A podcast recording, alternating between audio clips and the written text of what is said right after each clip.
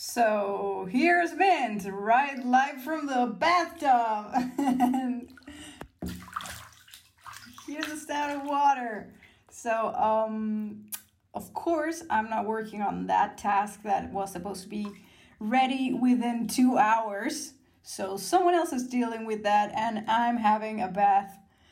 Uh, because if I wanted to go, uh, like to live at the pace of people that work for an agency, I would be working at an agency, and which is exactly what I'm trying to avoid. So I'm so not running, so not running ridiculously. I mean, you have to run at some point, but it's not like I'm gonna be a snail the rest of my life. But uh, it's it, it's terrible. Like the, the the rhythm they expect us to follow but um, but what's funnier is that I hadn't realized how many things are wrong in this world till I decided to have a podcast, to start a podcast.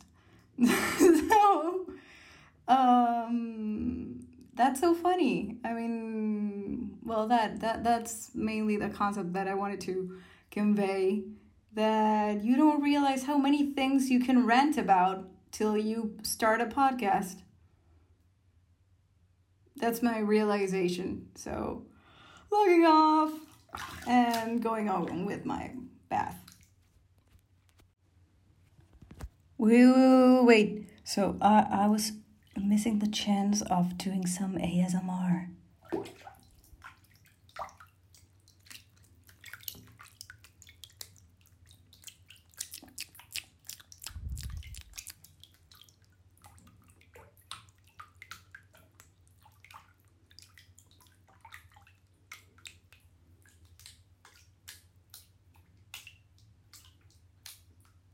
Those are my feet